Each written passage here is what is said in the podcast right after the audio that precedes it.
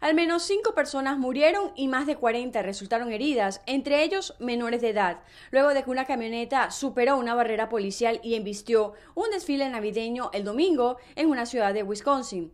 Así lo confirmaron las autoridades.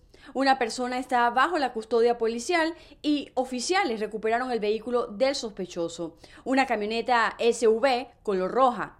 La identidad del presunto responsable no ha sido divulgada. En otras informaciones, dos de los 17 misioneros cristianos estadounidenses y un canadiense apresados como rehenes en Haití el mes pasado han sido liberados. Así lo dijo el domingo el grupo que organizó su viaje a la nación caribeña sin dar más detalles.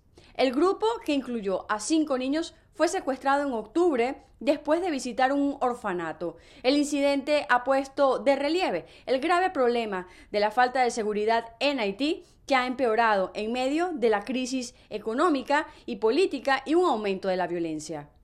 Por último, mantequilla de maní y mermelada no serán parte del menú de acción de gracias de este año por decisión del presidente Joe Biden, quien, siguiendo la tradición, indultó el viernes a dos pavos cuyos nombres coinciden con dos de los ingredientes principales de la cena estadounidense por excelencia.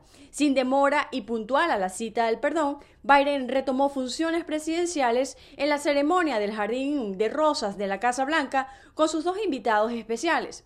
Después de someterse el viernes a una revisión médica que le llevó a transferir el poder por más de una hora a la vicepresidenta Kamala Harris.